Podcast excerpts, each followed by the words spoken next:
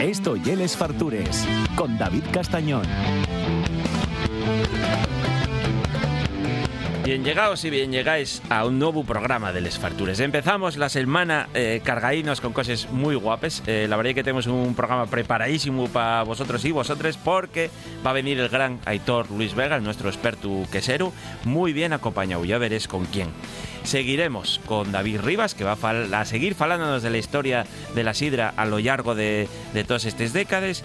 Y eh, acabaremos con A 22 Manes, que lle una iniciativa de cocineros, reposteros y cocteleros eh, que va a tener eh, la semana que viene un evento benéfico aquí en Sison. Empezamos.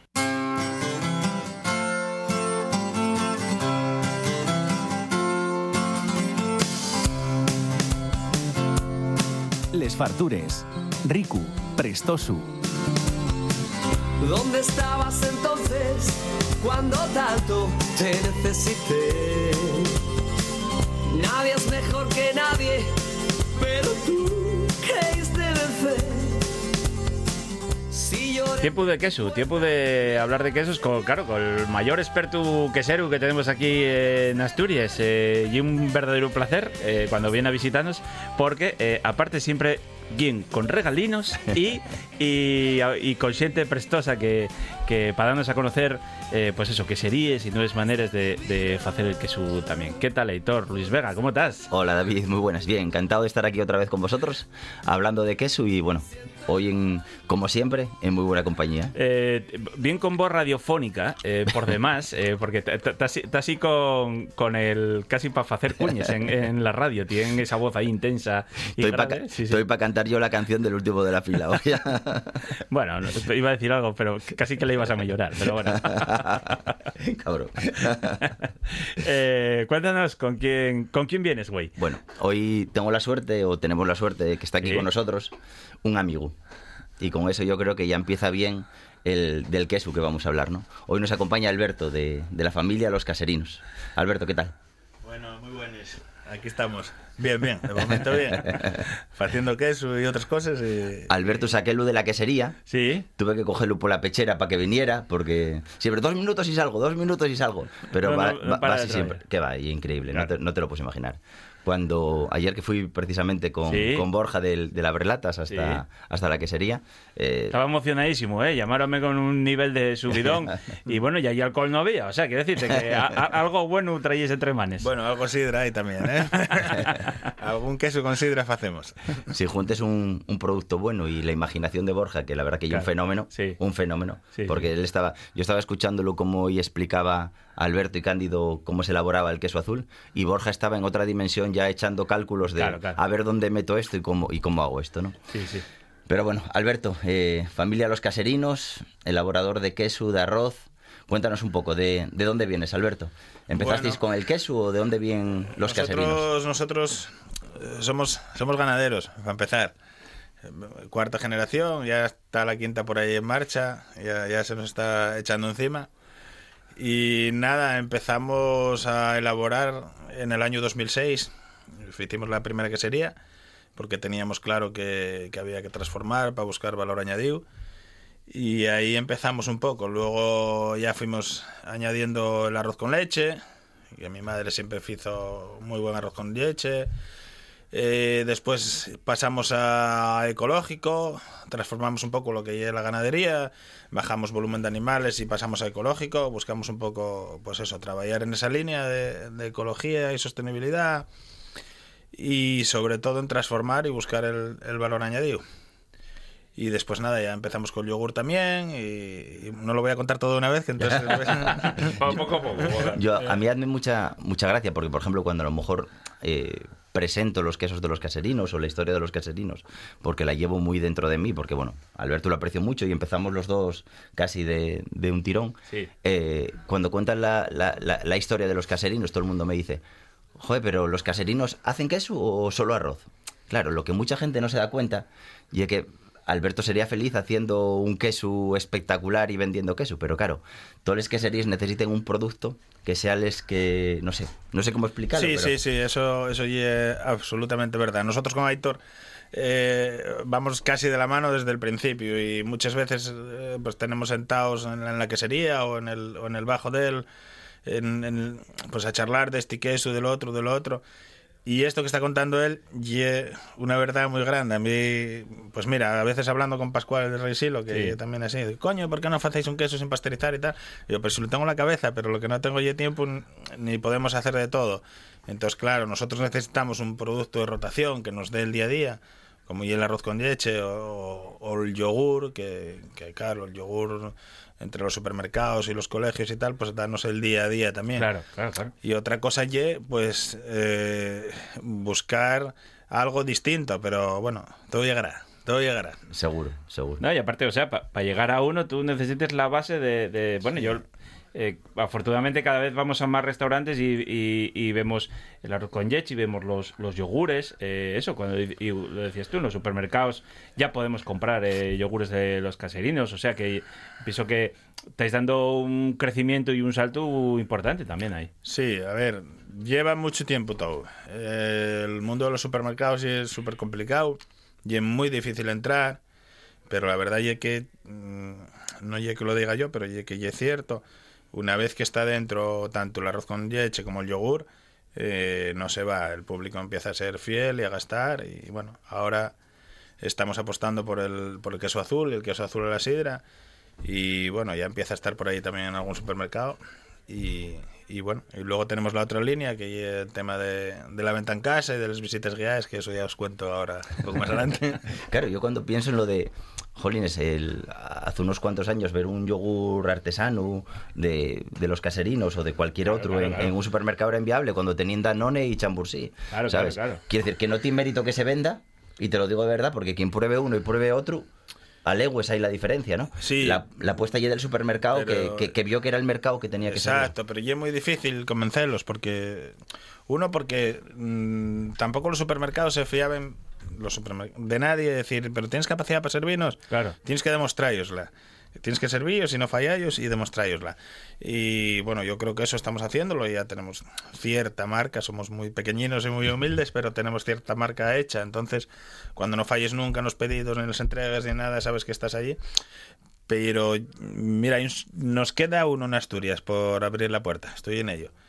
Pero el otro día hablando con el jefe de compras de, de lácteos me decía, joder, es que tengo mucho, tengo Shanceda y tengo Pastoret. Y yo, ya hombre, pero vamos a ver, que yo voy a vender a Galicia, ¿sabes qué me dicen? No, es que tengo Shanceda. Claro. Y voy a vender a Cataluña y díceme, no, es que tengo Pastoret. Claro. Y voy a vender a Asturias y díceme que tengo Shanceda de Pastoret. No me jodas. no, con- con perdón. No, no, no, no, ni perdón ni nada. Entonces- que ya sí, ya sí. entonces, eh, Seguro que está esa escuchando esto. lucha- Seguro que está escuchando esto. Ya pues verás cómo te va a llamar mañana. Está por ahí por la entrega. Está por ahí por la entrega.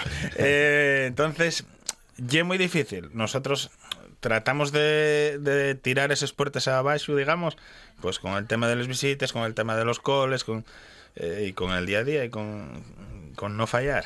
Claro, Pero bueno, no, no, y luego vi- viendo el nivel de, de la industrialización de lácteos, de lo que está pasando en el tema de los yogures también últimamente, eh, si ya hay que apostar por compromiso por los productores asturianos, pues eh, yo creo que a ver si caemos de una burra ya de una vez y sobremanera eh, más ainda con estas cosas ¿no? que, que nos vienen encima. Alberto tuvo un proyecto que tiene todavía, pero bueno, que un proyecto que a mí me gustó mucho desde, desde, desde el primer momento y fue algo que yo intenté hacer en la felguera, pero bueno, no fui capaz de gestionarlo, no me atreví, no era el momento, no lo sé, pero que era lo de, lo de vender en los mercados la leche. Leche, leche recién, leche, Leche del, recién. Leche del día. Nosotros eso hicimos, lo tuvimos máquinas y tal. Lo que pasa que ahora mismo dimos cuenta, o vamos, fue a donde nos llevó el mercado, digamos, que transformar eh, la leche para nosotros tiene mucho más margen y es más rentable vender en arroz, en yogur, incluso en queso, que, que, que vender la leche directamente. Aunque bueno, ese sabor.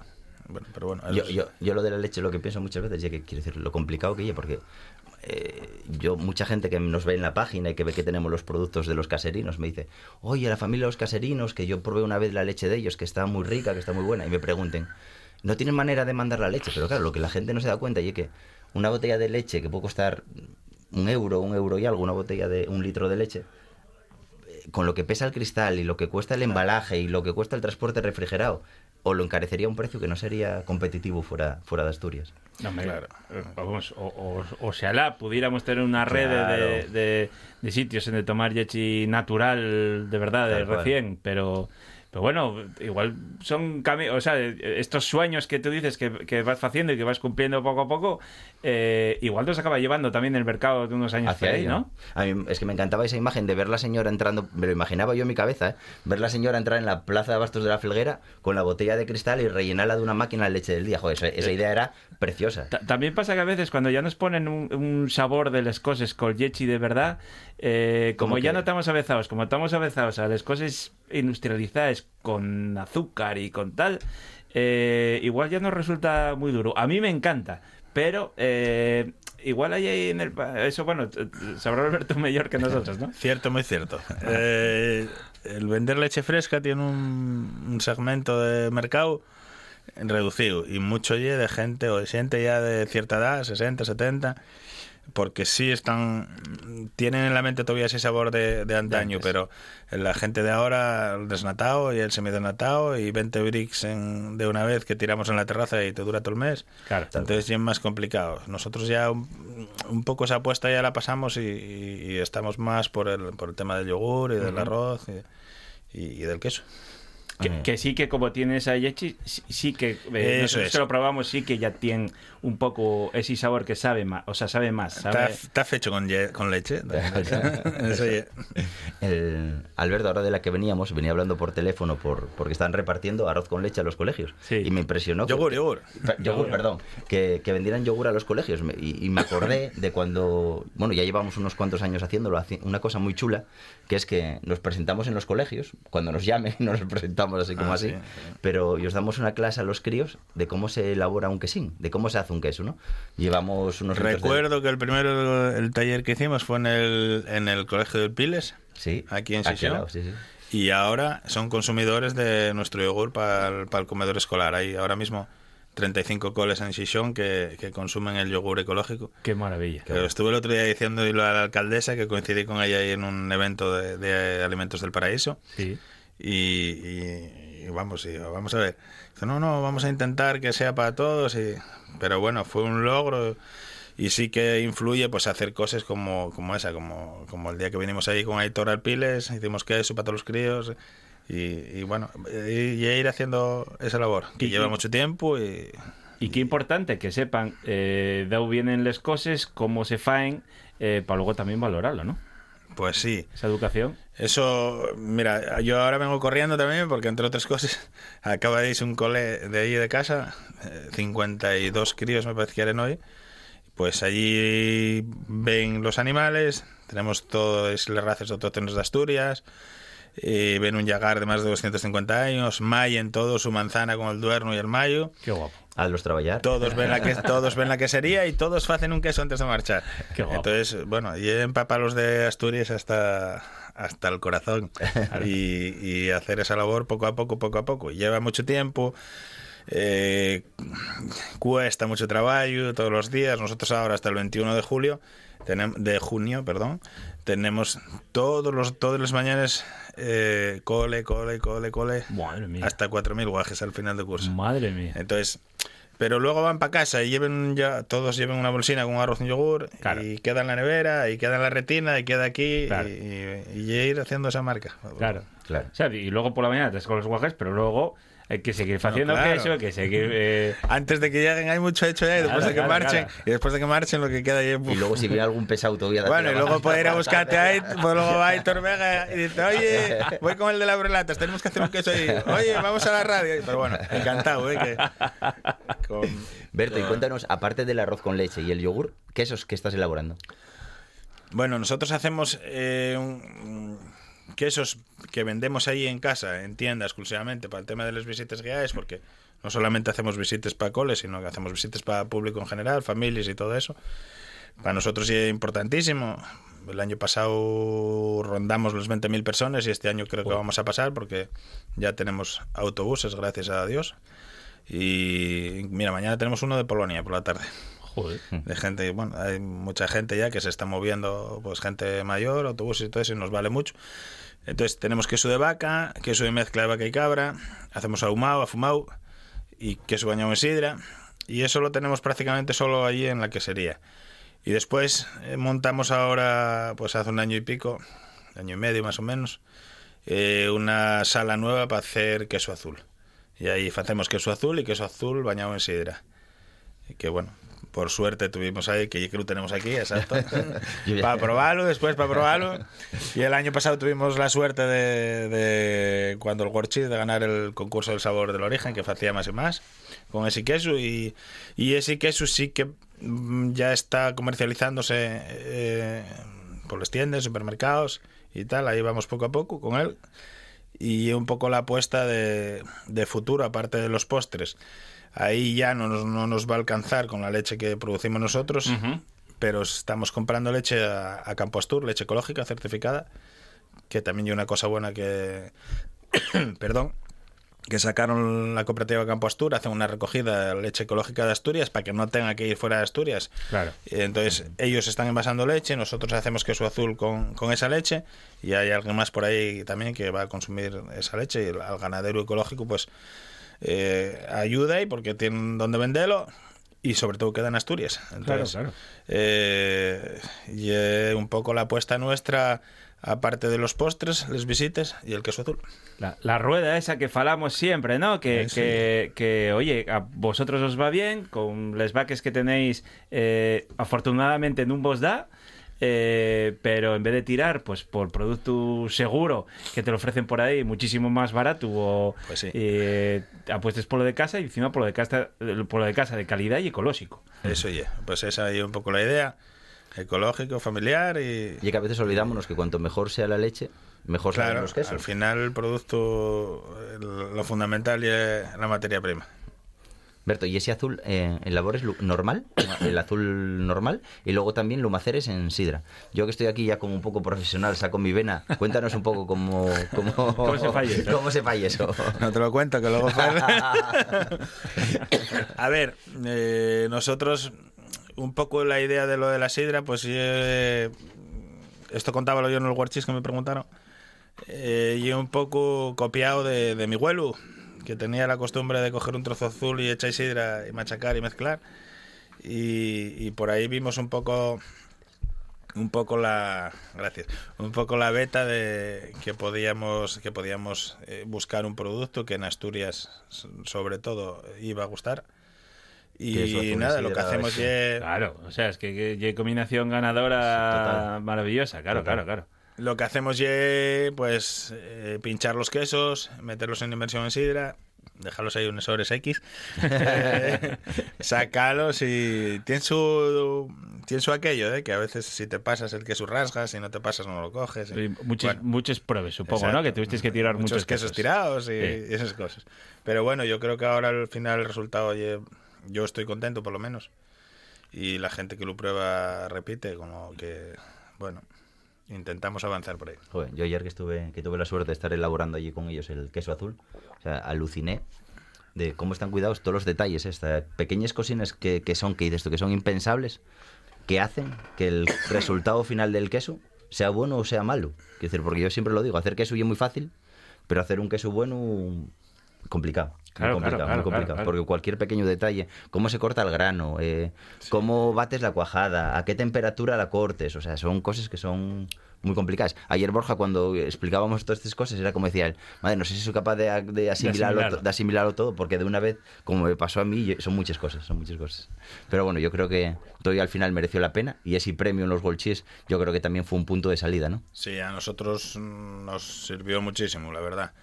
Porque, bueno, eh, al final casi estábamos empezando con ese queso y, y que alguien te lo reconozca así a ese nivel, pues ayuda y abres puertas y, y encima anima. Claro, no, no, muchísimo, vamos. Sí, sí, tal cual. Y, y de los tus quesos, si tuvieras que escoger uno, ¿cuál escogerías? A ver. ¿A quién quieres más? Veníamos hablando de Conté por el camino, pero Sí, eso no lo vamos a exacto, decir. exacto, exacto. A ver, eh, mira, hay, hay dos vertientes, digamos. Hay un queso que, que se vende muy bien, que si lo tuviésemos a la venta por ahí en supermercados eh, seguramente se vendería muy bien, que ya era fumado. Mm, Que bueno, pues tuvimos la suerte también de que uno de los hermanos Roca, el taller de Can Roca, nos lo comprase Sí, para hacer la increíble, tarta sí, sí, tal cual. y tal. Pero yo si tengo que escoger un queso para mí, escojo uno de los que yo tengo guardados para mí. que vamos a ir hoy por la tarde hasta allá. Exacto. a robar alguno. que hablamos que hablamos de un año de, de un año De de maduración. Eh, mezcla igual que cabra curaín pero que no puedo tenerlos porque uno no tenemos capacidad económica para hacer eso está claro y, y otro que si vendo ese no vendo ningún otro Una vez que pruebes eso. claro entonces pero no puedo, nosotros no tenemos mm, capacidad ninguna para tener un queso madurando un año un año y pico para tener una caja para los amigos para Hitor o para mí o para, o para si os traigo una radio pero no no para Eso pasa pero con los quesos. Eso hay que eh, probarlo, yo ¿eh? cuando Sí, sí, llevo un queso para mi casa eh, o eh, hacer una fiestuca o lo que sea Claro. pues llevo ese queso de, de un año de O sea, maduración maduración eh. de un año del queso. Claro, Sí, lo que pasa claro. es que madurar un año un queso significa estar madurando quesos durante un año Claro. sin recibir ningún... Exacto, no lleve madurar un queso un año, que eso yo lo que hago. Y yo, tenerlo parado. Maduro un 40-50 y los Claro, tengo claro. ahí, pero claro, yo sé que ese queso, si lo pones a la venta, Vuela. eh, vuela, pero ¿quién tiene la capacidad de cámara y Claro, de claro. cartera para Claro, tener claro, eso? claro, Lo hablábamos con Isaura el otro día, Sí, ¿te acuerdas? Cuando hablábamos con. Isaura aquí Claro, de- de entonces, eso. Al final tienes que andar compensando entre producto que necesites sacar, porque necesites ingresar perres, Eso eh, claro. cosas que te presta eso, con un poco más de maduración, ir poco a poco, pero, pero luego al final también necesites espacio para todo lo que tienes que ir sacando. Entonces, Claro. y un poco la pescadilla que se muere la cola. Por ¿no? eso lo que hablamos, el tema de postres, que tú haces arroz con leche hoy y se vende mañana. Y el Claro. yogur igual. Tiene el problema de que lo tienes que vender, sí o sí, porque si no caduca. Pero, pero lo otro tienes que tener una capacidad que, que nosotros no tenemos. Pero bueno, también presta que tengáis esa mente inquieta de ir haciendo cosas nuevas, de ir probando, de... Y no acaba aquí, ¿eh? No, O sea, no, Eso no acaba más. aquí, seguro, seguro. Berto, pero ya que, quiero decir, aquí da la sensación que solo trabajes tú y detrás de los caserinos hay una familia muy importante que, que y es la que tira de ello, ¿no? O sea, que yo que me gustaría desde aquí hoy también nombrarlos un poco y que Sí. nos cuentes un poco quién forma parte de la familia de los caserinos. Empezando por tu madre, que tengo admiración por ella. El- evidentemente mi madre la piedra angular donde, donde se apoya todo. Mi madre pues quedó viuda hace 30 años, pero no se encolló. Y, y, yo a las 2 de la mañana igual te llama por teléfono porque hay un grifo abierto o porque no sé qué. O porque... Pero es que eso ya es real. Y Aitor que la ve, sábelo, que a cualquier hora que llegues o está en la tienda o está en la fábrica o está... que te aburre. Y cuando que hay- sea por muchos años. Y cuando hay una feria que Berto dice, no, no voy, a la madre diciendo, voy yo, no te preocupes, voy yo. Sí, sí, es que y es impresionante con cerca de 80 años la vitalidad que tiene. Y luego pues nosotros somos somos cuatro hermanos, Ángel, Rubén, Fernando.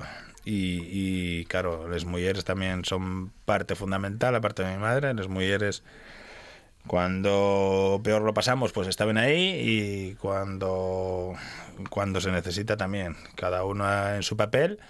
Y evidentemente los guajes que vienen por detrás pues son de momento y, no hay por qué lo diga yo pero son chapo la, la primera ya terminó veterinaria Qué bien. eh, ya nos echa un cable con todo el tema de ecológico, con papeleos, con bueno pues pues pues con asesoramiento, con miles de cosas.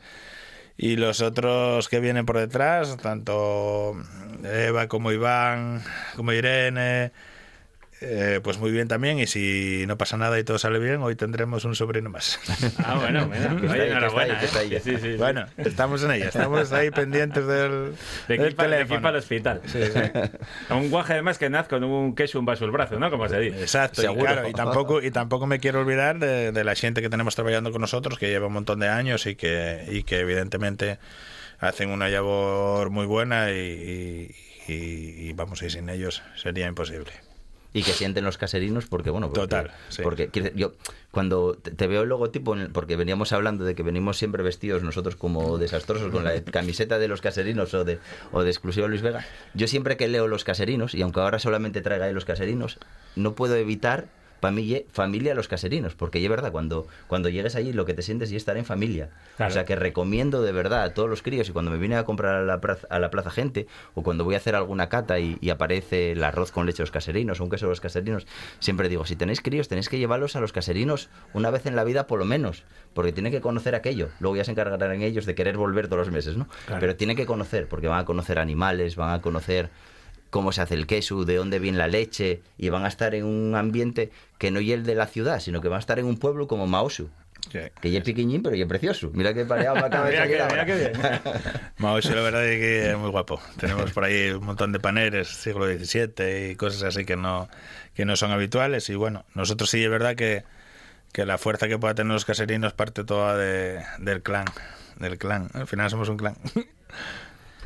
Eh, bueno, pues la verdad é que é un placer, Aitor, traes a xente cada vez máis prestosa, presta que, que nos vayan falando destas cosas, que vayamos aprendiendo cosas del queso y del producto que se fae también a partir de, del yechi asturiano. Eh, muchísimas gracias a los Gracias dos, a ti, como David. siempre, a Aitor Gracias, y Alberto, los caserinos. Pues gracias a vosotros y gracias a Editor por, por traerme a este sitio que no lo contaba yo. Hay que, hay que empezar a, a falar del monumento que vamos a poner este chaval, ¿eh? O sea, callado. Asturias, que tiene tanto que enseñar, me cago en la mar. Hay mucho. Un abrazo para Un abrazo. Gracias. Sidrería Parrilla La Carballera de Granda. La calidad, la atención y el servicio de siempre con la seguridad de hoy. Menú del día, terraza con atención personalizada, reservas en el 985 13 70 25. Sidrería Parrilla La Carballera de Granda. Para disfrutar de la vida.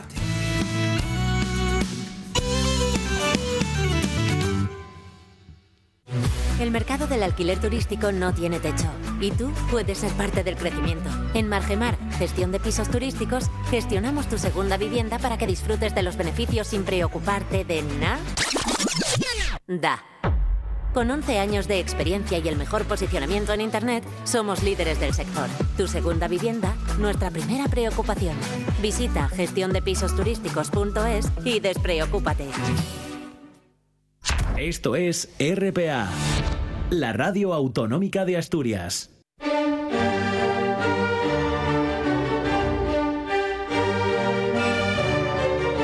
En Les Fartures somos especialistas nun de los pecados capitales.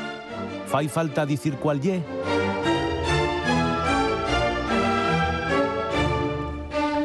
Vamos a ponernos solemnes para recibir al, al nuestro collacio y al mirau siempre, eh, don David Rivas. ¿Qué tal estás? ¿Qué tal, Tocayo? Muy bien.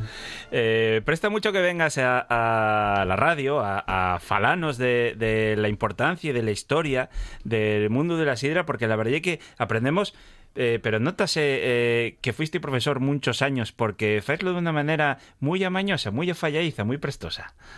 Sí, sí, llevo una, una formación o de formación. Bueno. no, no se sabe. Si queremos de aprender, Sí, y además, bueno, yo mm, eh, no tengo falsa modestia en este caso, ¿eh? Ujú. Y yo creo que fui siempre un profesor bastante apañado.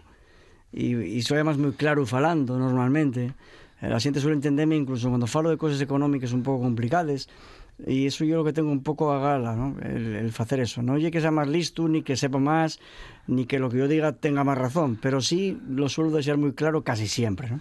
Home, neste sen, falar de economía aplicada, estoy seguro que hay algo interesantísimo. eh, yo, yo que siempre te, te, te sigo y llevo todas las cosas que nos pones, pero la sidra también ayuda en este caso, ¿no? Hombre, la sidra es muy agradecido. Claro, claro. La sidra es muy agradecido porque, aparte de la siente cuando, cuando siente falar de sidra, un programa o lo que sea, pues presta y porque eh, mm, incluso los asturianos que no beban sidra, que también los hay, porque hay gente que no le gusta, eh, pero saben que hay algo muy propio, eh, y es muy de- del país, y es muy de la, su cultura, y, y cuando fales de la sidra eh, hay una complicidad siempre con, con el oyente, ¿no? El, yo cuando cuento una anécdota yo sé que la gente presta ahí. Claro. Y luego puede gustar más o menos lo que yo cuente, ¿no? La, mi- la mi visión, pero yo sé que ellos presta porque, porque es normal, ¿no? Eh, el otro día eh, que vinieres, eh, quedamos eh, en la Edad Media. Tuviste falándonos de la historia de la sidra hasta la Edad Media. Y bueno, siguiendo un poco el recorrido de la historia de la sidra en Asturias, cuéntanos dónde empezamos y hacia dónde vamos. Bueno, acaba, la Edad Media con Sí. aquellas historietes de Urraca la Asturiana y, y Y- Faquilo y todas aquellas cuestiones que contábamos. Comera de huello, sí, sí. y comera de huello, comera dolor, ¿no? Bueno, el- en el siglo XII y XIII, que ya va acabando la Edad Media, estamos en la base de la Edad Media, la explotación del, del pumar ya es la explotación arborícola principal de Asturias. Ujú. Así ya lo dicen los eh, las crónicas, que ya empiezan a ser más crónicas en el sentido estricto de la palabra y no tanto interpretaciones que hacemos de datos anteriores, ¿no? Y el propio Laurente Vital, que llega a Villaviciosa con, eh, con Carlos de Gante, primero de España o quinto de Alemania, según me gusta cada uno, ya fala que dice, los asturianos producen manzanes. Lo cual es una cosa muy llamativa cuando él viene de una zona donde también se producen. Claro. Entonces, bueno, mm, llama la atención. Eso quiere decir que, que llama la atención que haya pues bastante manzana, ¿no? Un documento mm, no refiere mucho más, pero bueno, ya interesante, ¿no? Y a partir de ahí ya la cosa empieza, empieza a caminar, ¿no? Eh, y los pumares y las sidras empiezan ya a, apare- a aparecer ya en, en documentos y empiezan ya a, a ser importantes en todo lo que es la diplomática del momento, ¿no? Y es tan importante la manzana que llegó, eh, el cultivo de la manzana llegó a, a configurar un contrato privado en, en particular, que ya la mampostería, Ajá. o también mampostura. Llámase de dos maneras, aunque normalmente es más conocido como mampostería, ¿no?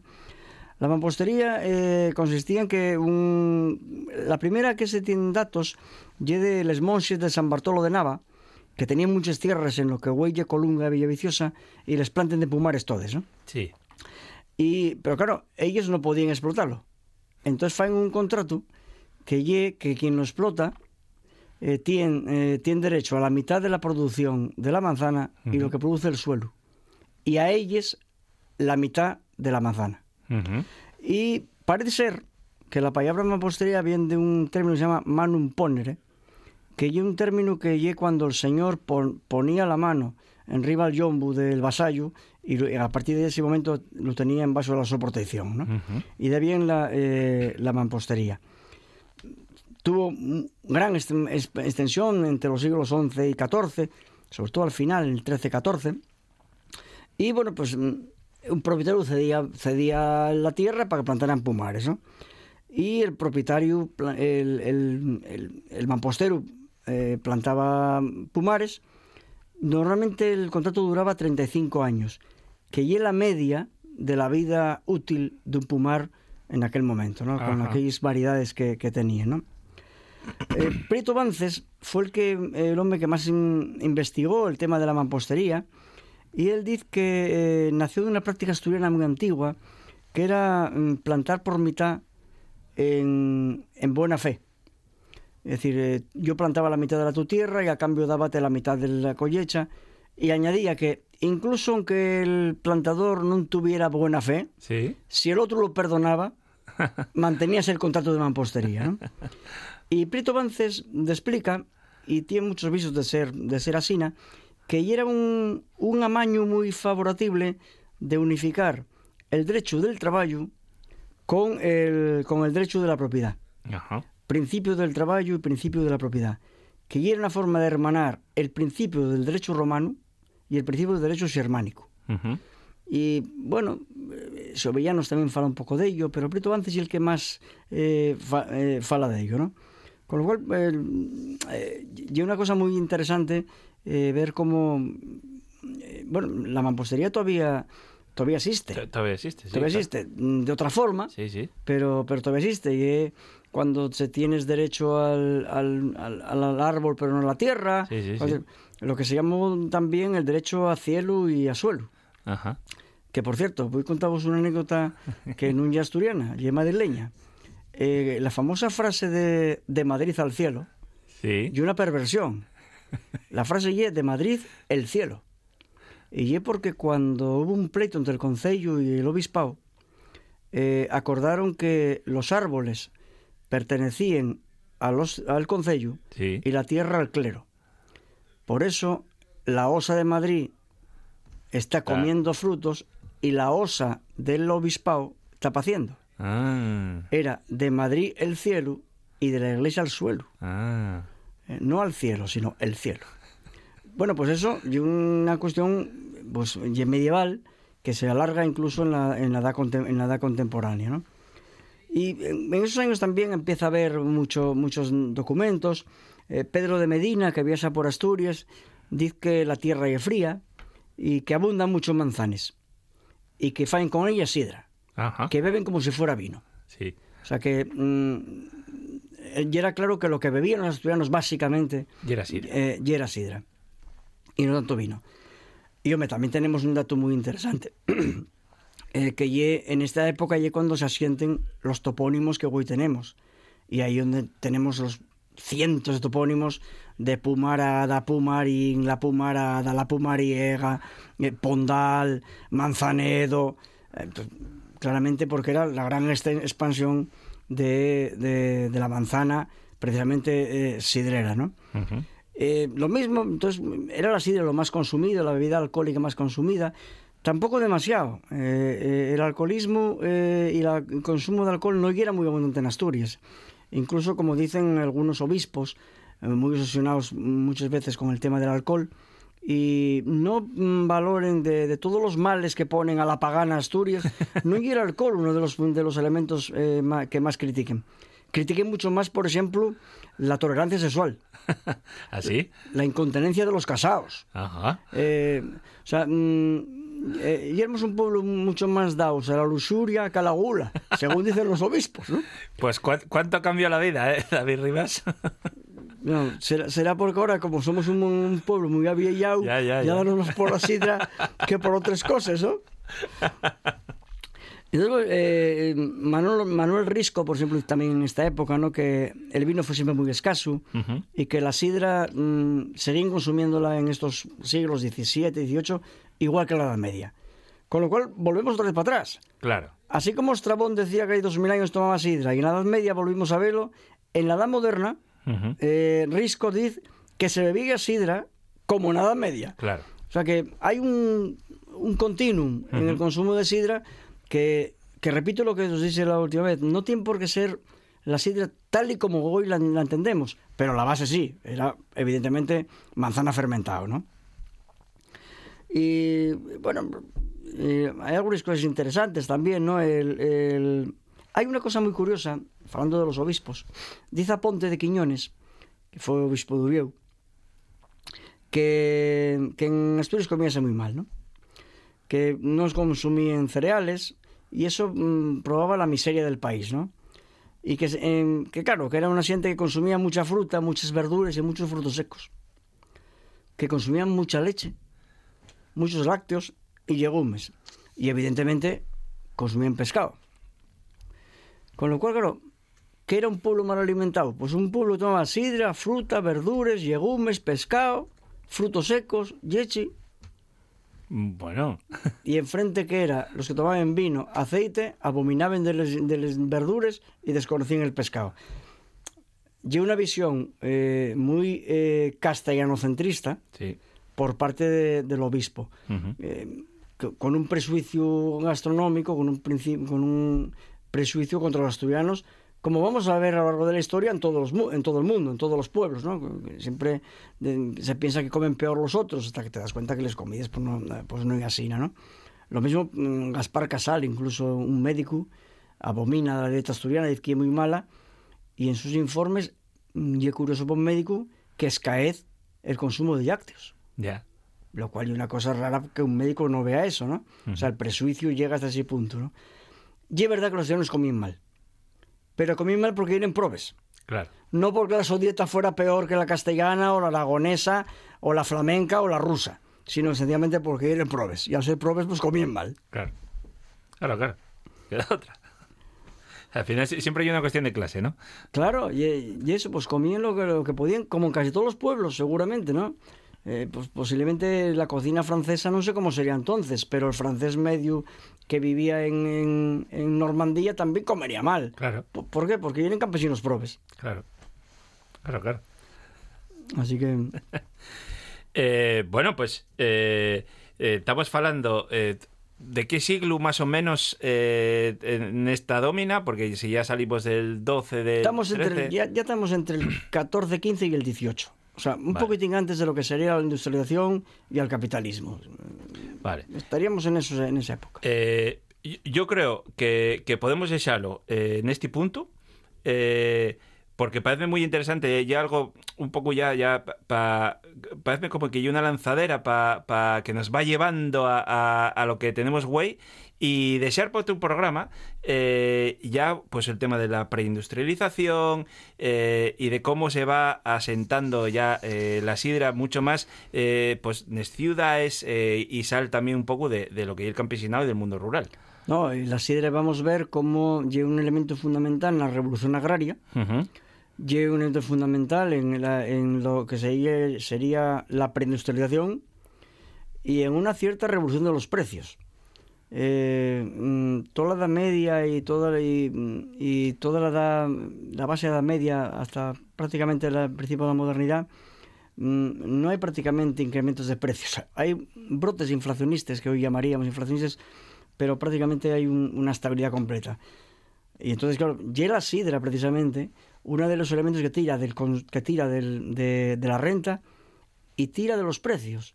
En, los primeros, en, en uno de los primeros compases precapitalistas que podemos encontrar en Europa, solo parecido a lo que sería la acumulación originaria que tuvo lugar en Inglaterra con los enclosures, también con, en, agricultura, que fue también una cosa muy autónoma, como la asturiana, y también en Francia, donde tuvo más planificado por la escuela de Versalles de Fabansaquene, uno de los grandes maestros de segovianos.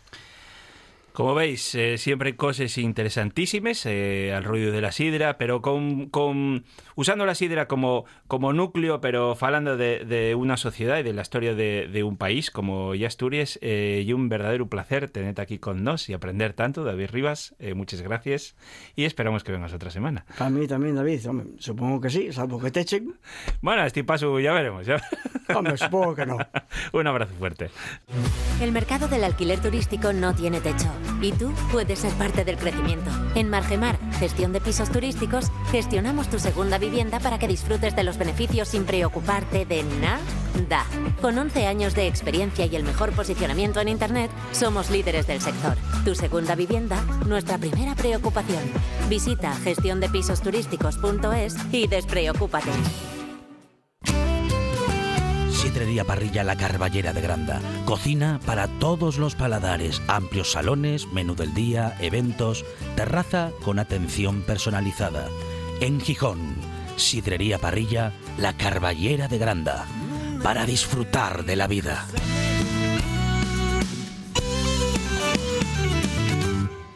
Esto es RPA, la radio autonómica de Asturias.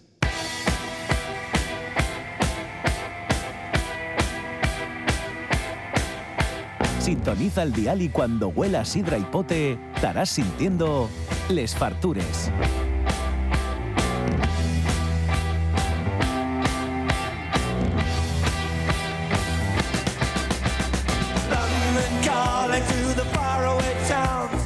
Temazo para recibir a unos amigos que vienen con un entamu eh, muy prestoso. Eh, tenemos aquí con nosotros a Rocío Sánchez, a Ricardo Señorán y a Carlos Gallego. Cada un tiene el su propio negocio de hostelería y cada un hace la su propia interpretación de la gastronomía. Rocío Sánchez desde la coctelería, Ricardo Señorán, que ya tuvimos en este programa, y eh, en el Farragua, y Carlos Gallego en, en Los Llaureles, que tendrá que venir algún otro día. Eh, pero todos ellos asuntáronse, es una pequeña representación en un colectivo que se llama A22 Manes. Por favor, eh, lo que es eso. Eh, ¿Quién quiere empezar? Eh, el- la primera siempre ya eh, tan manos. Empieza tú. No, no, tú. ta, ta, eh, eh. Esto yo para romper el cielo. venga. No, nos vamos pasando la bola. Venga, empiezo yo. Carlos, ¿eh? Empiezo yo. Nada, 22 Manos nace de un grupo de amigos que querían juntarse primero para hacer algo positivo, ¿no? Eh, pues reunir dinero para asociaciones que necesitasen ayuda. Y luego también lo bonito de poder ayudar a los demás es, con nuestros trabajos tenemos poco tiempo de juntarnos, pues tener una excusa buena para pasar tiempo juntos, cocinar juntos, aprender y, y vernos por una buena causa. Yo creo que es el principal resumen de lo que es a 22 manos.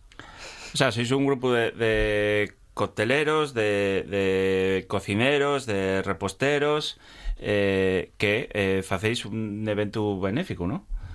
Eso es, sí, nos vamos a reunir ahora dentro de poco para hacer un... eh, que lo que decía Carlos, no es fácil ponerse de acuerdo con toda la gente, pero bueno, la idea principal es esa, es reunirse y con el talento, el poco, el mucho que tengamos cada uno de los que estamos en el grupo, hacer algo bonito y poder ayudar, poder ayudar a alguien.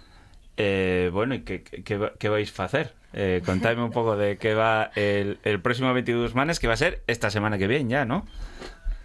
Venga, Pues Sofía. bueno, nos vamos a juntar en, en el Palacio de la Riega Sí. y pues aquí los chicos en la cocina van a dar todo lo, todo lo máximo para que se hagan unos platos extraordinarios. Eh, nosotros pues vamos a intentar saciar las sedes de los que, de los que estén allí. Y nada, ya te digo, lo que va encaminado es eso, a que ya que nos juntamos y vamos a pasarlo bomba, porque vamos a pasarlo bomba, eso ya lo sé yo, pues además, Jolín, pues un poquito de solidaridad y apoyo a una causa como es pues eh, el ELA, que, que lo necesitan y, y mucho. O sea, eh, creo que bueno, ya tenéis eh, todas las vendi todas las entradas vendidas en, menos de 48 horas. Sí, sí, sí. Vendisteis pues, 100 entradas, que me parece algo impresionante. Y, y, bueno, ya no hay posibilidad de que vaya nadie más, ¿no? Bueno, a no ser que a echar una mano, oye, que siempre... A fregar, ¿no? A fregar. que siempre admitimos ayuda, pero sí, sí, gracias a Dios la solidaridad y la solidaridad y el hambre vienen bien acompañados y, y tuvimos una buena, una buena respuesta. respuesta. Eh, ¿Todo el dinero recaudado para qué asociación va esta, esta vez? Es para él a Principado este, este viaje. Y nada, nos propuso Diego, el del Pintu, porque llegaron. Bueno, le estuvieron comentando el proyecto que tenían y que necesitaban ayuda. Y nada, eh, salió a votación y entre todos lo decidimos. Y este año va para ellos.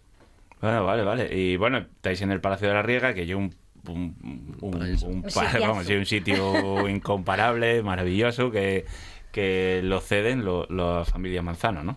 Sí, la verdad es que no han tenido problemas, son una familia súper súper amable. Yo hablé con Esther y no no nos pusieron ni una sola pega. Al contrario, que si necesitábamos cualquier cosa, que, que allí estaban. Así que desde aquí también le damos las gracias a la familia Manzano. También incluir a David Castañón, porque aunque él es el que está radiando esto, él también, él también participa en este evento y poniendo mucho de su músculo y muchísimo trabajo, que aunque él no lo diga, bueno, hay muchas de las cosas que van a pasar también esta vez van a ser gracias a él. Así que desde aquí también lo agradecemos. Bueno, yo para mí estar ahí entre vosotros eh, y un orgullo, la verdad es que tenéis un, un mérito increíble porque eh, esto esto y el uno de uno y, y que empieza para vosotros todo el arreón eh, turístico y un día cerráis vuestros locales para hacer un acto benéfico. Eh, evidentemente, claro, tiene que ser de miércoles, no puede ser de fin de semana porque aparte que, el sitio suele estar ocupado por bodes, pero, pero conseguir asuntar a, a 11 personas, bueno, 11 por- ya somos más, pero a, a, a 11, a 11 originalmente, eh, para hacer un evento así, de con esta digamos, nueva jornada, ¿no? De, de, de xente que, que venís ahí emburreando en la gastronomía asturiana, eh, a mí me parece un, un orgullo increíble que, que estéis ahí dando el callo de esta manera. Bueno, yo creo que nos presta, nos presta mucho también el, el poder juntarnos, que lo que digo es muy difícil, el aprender, eh, el aprender unos de otros y que estos gestos al final pues también eh, nos valen a nosotros, ¿sabes? Es un, es un punto, es un punto a favor para arrancar con ganas el, el verano, de estar entre compañeros y, y hacer algo tan, tan guapo, la verdad. Yo creo que, que eso que a nosotros es un punto de valor, pero para nosotros mismos, que quiero decir, que sí, que han sido años muy duros, estas cosas siempre, siempre prestan un montón el poder ayudar a, a la gente. Eh, este ya, ya- pues, Carlos, que tú tuviste entonces también allí eh, dando el callo, eh, este ya sería el, ¿Cuarto? el cuarto. quinto? Es que no sé si estaba justo pensando lo mismo Sí, ahora. sí, me va a sí, preguntar sí. y me va a pillar en un renuncio. Eh, Empezó en Avilés. Yo si no me conocí el de. Meyer, sí, conocí Claro. el proyecto en el Niemeyer. Yo creo que lleváis eh, con creo sí, que es el sí, sí. Yo creo que sí, es el sí. quinto. Porque luego hicimos aquel intermedio eh, en Soto el Barco, me parece que fue el de Europea. Es verdad, ¿no? también que fue un evento pequeñito, luego el de Gijón se come Eso también, es. luego el de Cima de Villa Sí. y este es el quinto, claro. Este Eso es, es. el quinto, sí, sí. Eh, tú, tú que fuiste pasando por, por todos y bueno, sí que es verdad que bueno que eh, el, el núcleo duro de la gente que está eh, ya lleváis muchos años, Sí, pero sí. bueno, hay gente que, o- oye, que no puede ir a uno porque está muy liada, sí que hay una cierta eh, rotación pequeñina, pero, Mm. pero cierta rotación. ¿Cómo vas viendo la, la evolución? Mira, justo ha- has hablado de eso y me acordaba de Juanpi, el primer año con Claro. las ostras. Yo creo que estabas tú también. Que Juanpi, antes de que. Bueno, Castañón ya nos ayudaba, pero antes de que fuese el maestro de ceremonias, se encargaba el pobre Juanpi de Piñón, de la antigua Piñón, se encargaba de, de estar en todo, de eh, reunificarnos De a cocinar todos. y falar a la vez, Claro, que es un poco y- complicado. Y empezó a, a orde- a mandar a toda la gente, llevar aquello y tal, y cuando se dio cuenta empezaba su plato. Y llevaba ostras y no las había ni abierto. ¿Sabes? Si fue un cachondeo eso, al final sacamos el curro, pero es un pequeño detalle que mola recordar porque vas notando que evoluciona, ¿no? Que a veces está más profesionalizado, mejor hecho, mejor estructurado y eso es en parte de los primeros errores. Bueno, profesionalizado siempre, que ha mal, pero que los fallos que tuvimos los hemos pulido. Pero bueno, a, a mí sí que yo que lo estaba viendo eh, de aquella de fuera, eh, sí que hay una, re- una respuesta que me prestó mucho, ¿no? Y yo que, que entre todos eh, os pusisteis a ayudar eh, para sacarlo para adelante. ahí no, eh, cuando estáis ahí en la cocina se acabaron los egos, eh, cada uno va a dar el callo y sabe que aquello tiene que salir lo mejor posible eh, porque eh, aparte de, de que el dinero va a una, para una asociación benéfica, los que están allí están pagando y tienen que acabar disfrutando mucho del evento. Eso es, yo creo que este año el hacerlo la riega también le va a dar un, un salto más de calidad a lo que es el grupo y si lo más importante tiene que salir bien. Quiero decir, al final un evento de esto se hace porque para ayudar, pero somos cocineros muy comprometidos y gente muy profesional y todo tiene que estar rico, todo tiene que salir bien porque al final la gente gasta un dinero en esto. Claro, claro. y también genera unas expectativas. Claro, claro. Y tienen que tenerlas porque nosotros vamos a estar a la altura. Y yo creo que a partir de este cada vez va a ser a mejor. Lo pienso sinceramente. Oye, el primer evento sentados. Sí. Y el primer evento sentados. Lo cual Sí, ya sí. supone un formalismo ahí. Sí. eh, Y una y organización que a Sí, veces, sí. lo que dice, somos todos de nuestra padre y nuestro, y nuestro madre Sí, y no sí. estamos acostumbrados a trabajar muchas veces juntos. Entonces cada uno entiende la gastronomía o entiende el tema de la costelería de una forma y juntarte todo y que salga bien no es tan fácil como parece. Eh, bueno, ya que estáis, eh, eh, Rocío, eh, la idea que tenéis es que con cada dos platos haga un cóctel distinto. Eh, ¿qué A vamos, a- ver, ¿Vamos sí. a salir a gatos de allí o cómo va esto? No, no, yo creo Ah. que, que- que vamos a salir bien. Lo que hacemos es eh, hacer los cócteles en su justa medida para que todo pueda disfrutarse, eh, orquestando un poquito los, los platos que ellos nos han dado. Pues estamos intentando acompañarlo de la mejor forma posible. Vamos a recibir con un cóctel eh, a la gente que va a ser un cóctel de bienvenida, por supuesto, con Sidra, que estamos en, en Asturias. Y ya te digo, nos hemos llevado mucho a lo gastronómico, intentando entender sus platos y acompañarlos. Y nada, yo creo que yo creo que sí que va a salir todo genial y que la gente va a salir encantada. Damos opción también al sin alcohol por si alguien no pudiera, no pudiese o no quisiese, Sí. que siempre un consumo responsable. Y ya te digo, hacemos toda la justa medida para que al final bailemos, aplaudamos y salgamos todos derechinos. Lo mejor yo olvidarse del coche, subir hasta allí en taxi y luego Sí, ya sí, ¿eh? claro. y, y disfrutar. Y no... El volante en casa Eso y a disfrutar eso. de comer y beber tranquilamente y, y pasar un buen día. Bueno, a mí de las cosas que más me fastidia, yo entiendo que, oye, tenéis un, un nombre, pero, pero esto de, de vender eh, 100 entradas sin ni siquiera poner el menú de lo que vais a dar a comer, o sea, me parece que tiene un mérito, o a beber, me parece un mérito eh, increíble. Adelantáis eh, un poquitín, bueno, que tenemos aquí dos cocineros y una costelera, adelantáis un, un poquitín de lo que vais a hacer. Bueno, ¿Por qué? Porque lo- lo- los que, perdona Ricardo, que te- No. lo- los que no pudieron venir eh, van para que quieran venir la siguiente vez, ¿no? Claro, claro. Mira, yo eh, pensé que no iba a ser así, o sea, no me lo esperaba. Cuando pusimos las entradas pensé, uff, nos quedan tres semanas, no sé cómo va a ir todo, a ver si llenamos. O sea, ha sido increíble, ha sido impresionante ver esta aceptación y en tres semanas ha sido una locura. Esto también da pie a tener ya la cabeza en que este salga bien, pero que el próximo hay confianza total en hacerlo porque la gente va a responder. Entonces eso te anima a seguir, a seguir con ello. Y vamos a intentar hacer un menú que esté lo más equilibrado posible. Al final que tampoco vaya allí la gente y todo sea súper pesado, que tenga un poco de armonía para que la gente disfrute. Que sea un día disfrutón, un día muy disfrutón. ¿Qué, Carlos? ¿Qué, qué, qué nos vas a llevar? Es que con lo bien que habla Ricardo, a ver qué digo yo ahora. Se, se queda como Claro, embelesado. me, me quedo, os escucho y yo, joder, qué bien hablan mis amigos. No, yo, es lo que dice Ricardo, yo creo que lo complicado es que em, después de varias reuniones hemos conseguido un equilibrio, ¿no? De lo que vas a beber y lo que vas a comer y que tenga una correlación entre sí.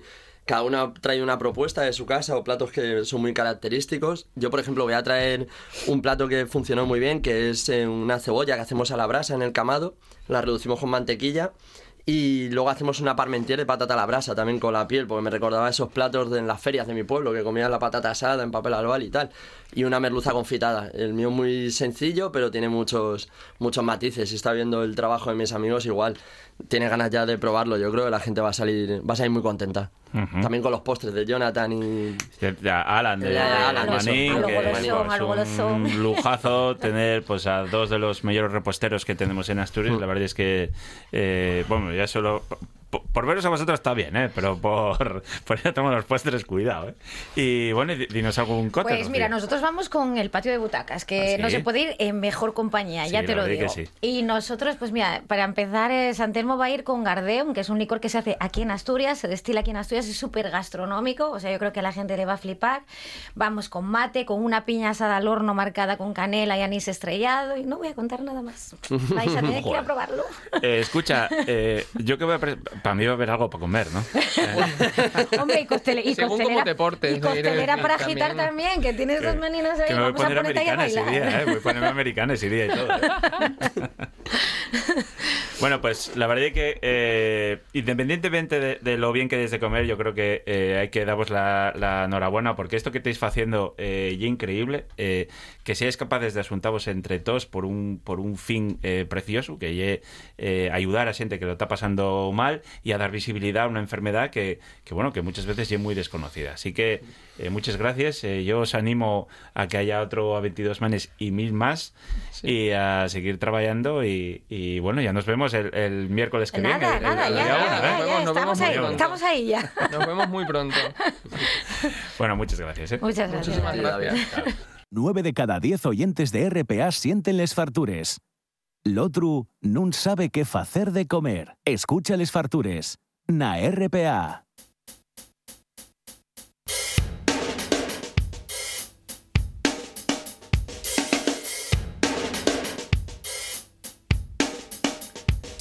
Muchas gracias por estar ahí otro programa. La verdad es que estamos pasándolo eh, genial haciendo les fartures. Esperamos que vos prestara y que volváis mañana a sentirnos otra vuelta.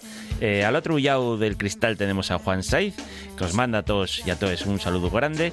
Y David Castañón, que fala con vosotros, vos pide por favor que mañana a las 10.45 sintáis les fartures. Volvéis.